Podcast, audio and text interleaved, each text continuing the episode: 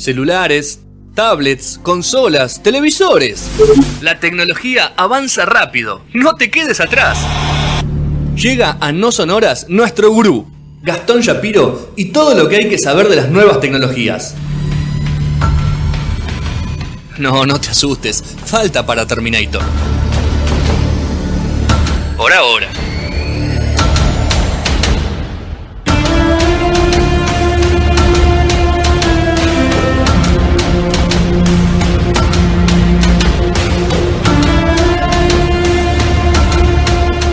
Hace su ingreso el señor Gastón Shapiro con su sección. Acá se, se juntaron acá en la puerta a tomar algo, me parece, los La muchachos. gente aplaude. La gente aplaude porque entra Gastón, está con Juli. ¿La dejaste pasar a Juli, Vasco? Sí, ahí está, perdón. Bueno, no hablaba. Sí, Bueno. pero no se hizo el control, ¿eh? así que. El, el hisopado de Juli no llegó todavía, los resultados, y el Vasco no, no la deja pasar. Bueno, Gastón, eh, desasname un poco porque la verdad que hoy estoy muy ciego con tu sección porque no tengo nada de conocimiento. Así que te escucho. Bueno, vamos a empezar con dos noticias más, eh, más, conoce- más que capaz más eh, podemos charlar y conocer. En principio, a pesar de que no lo hablamos en eh, el principio del programa, bueno, Messi se, se armó toda una novela porque parece que se va del Barcelona, todo eso ya lo sabemos. Eh, ¿Y por qué lo encaramos en la, en la sección de tecnología? Porque eh, si nos ponemos a analizar y a ver un poco el tema de las búsquedas de Google, eh, siempre eh, al fin de año aparecen cuáles fueron las palabras más buscadas del año, eh, cuáles fueron las búsquedas más eh, repetidas del año, y la que encara para ser una de las más buscadas del año y de la historia es COVID o coronavirus, por Sí. obviamente, digamos, por obvios motivos, es de las búsquedas más, más esperadas para fin de año que sea de, de lo más buscado. En esta última semana, en un índice de 1 a 100, que es como, digamos, como lo marca Google en las búsquedas, eh, por eh, toda esta historia que tuvo Messi, digamos que él no salió todavía a hablar, pero digamos toda la historieta que se genera alrededor, pasó de la escala de 8, de gente que, digamos, gente que busca la palabra Messi en Google, pasó de la escala de 8 a 86 sobre 100 Sí. en dos horas. O sea, se- Una locura. Claro, O sea, una locura, un salto de locura. Pero lo que más me sorprendió de esto es que en los países en donde más se disparó la consulta sobre Messi fue en Burkina Faso, Guinea y Mali. no lo conocía, o sea, capaz. Escuchá, los países que, que superó en las búsquedas de esas dos, digamos, de ese, de ese tramo de horario que nosotros estamos hablando, Sí. eh, la búsqueda de Messi fue entre el 87 y el 89% del total. ¿Por qué será, no? Tremendo. Y no, no es, es, un- es una locura. Es un dios Eh, por ellos. Ser por- pocos conectados, quizás. Pocas Puede ser. computadoras. Sí, Quizás o que en ese, bueno, en, ese, en ese momento el salto fue muy fuerte, ¿sí? Y por, y por primera vez en lo que va del año se superó la, digamos, la búsqueda de COVID o coronavirus, la superó otra palabra que era Messi, ¿sí?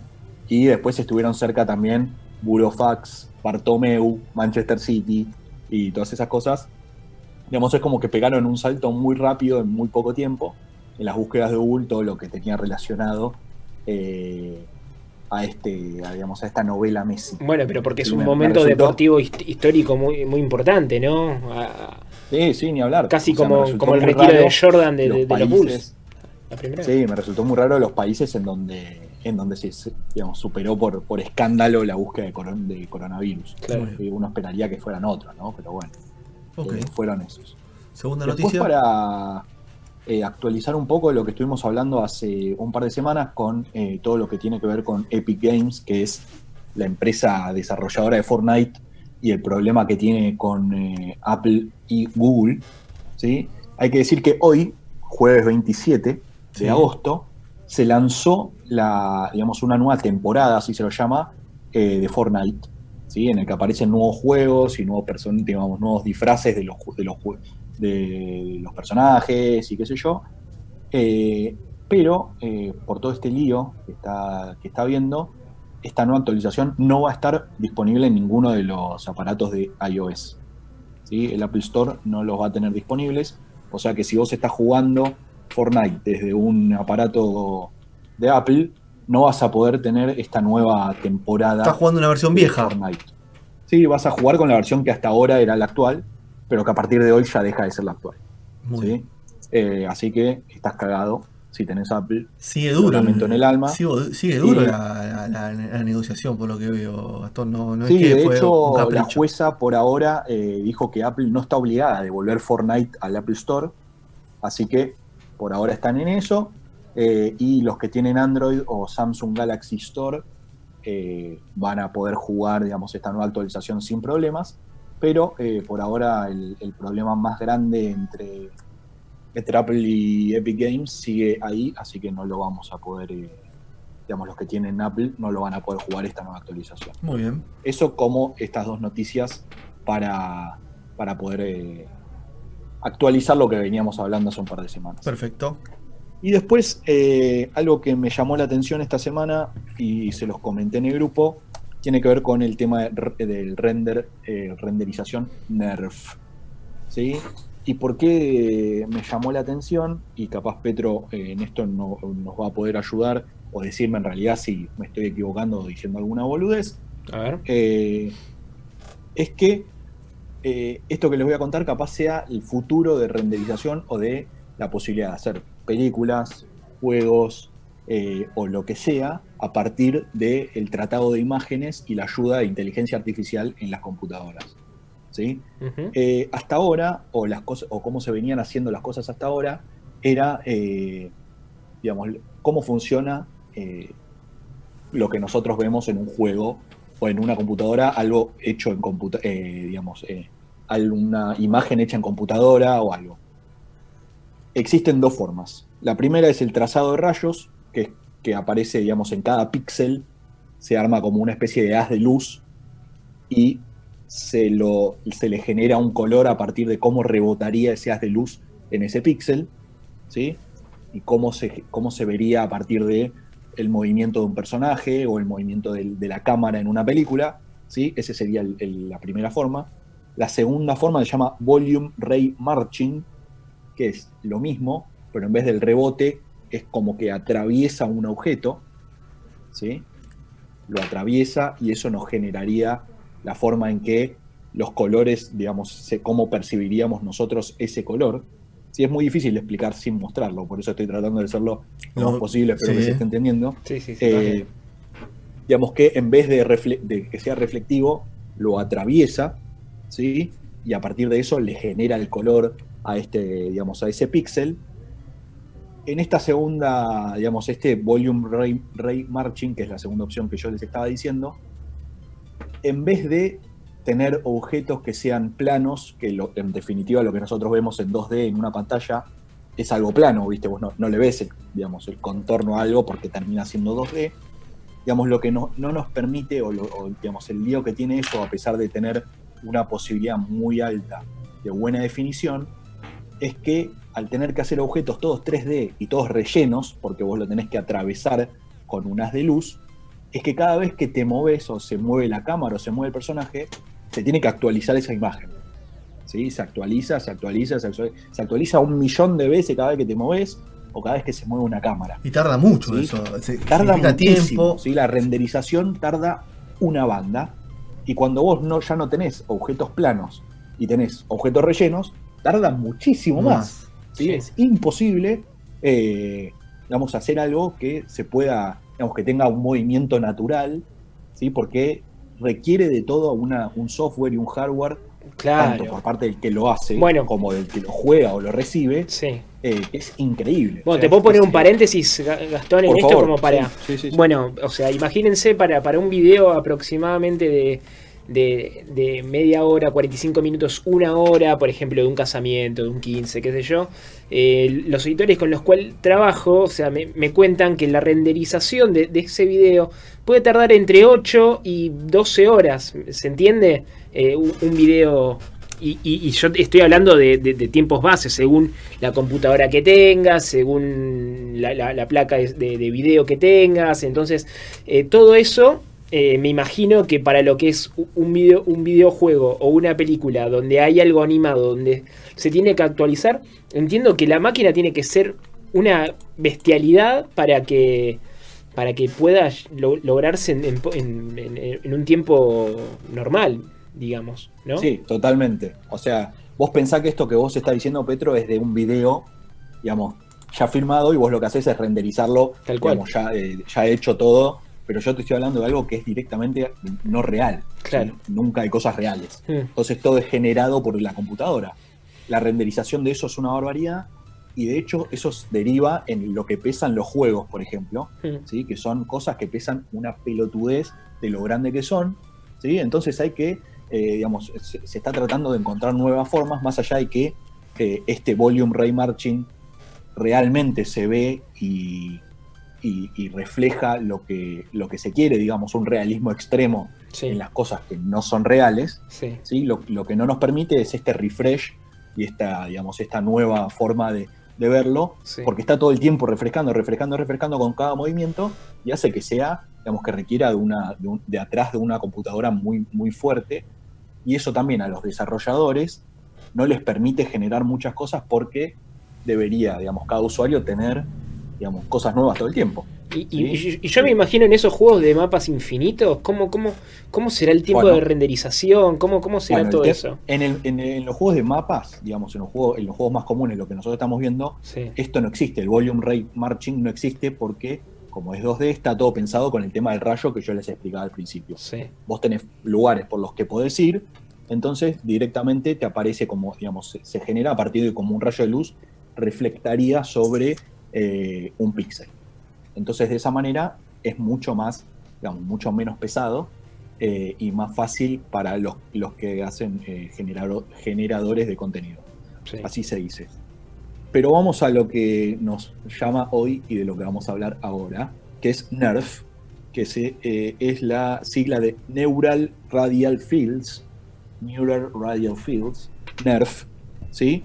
que a diferencia de lo que nosotros venimos hablando hasta ahora, eh, labura con inteligencia artificial. ¿sí? ¿Por qué les digo esto?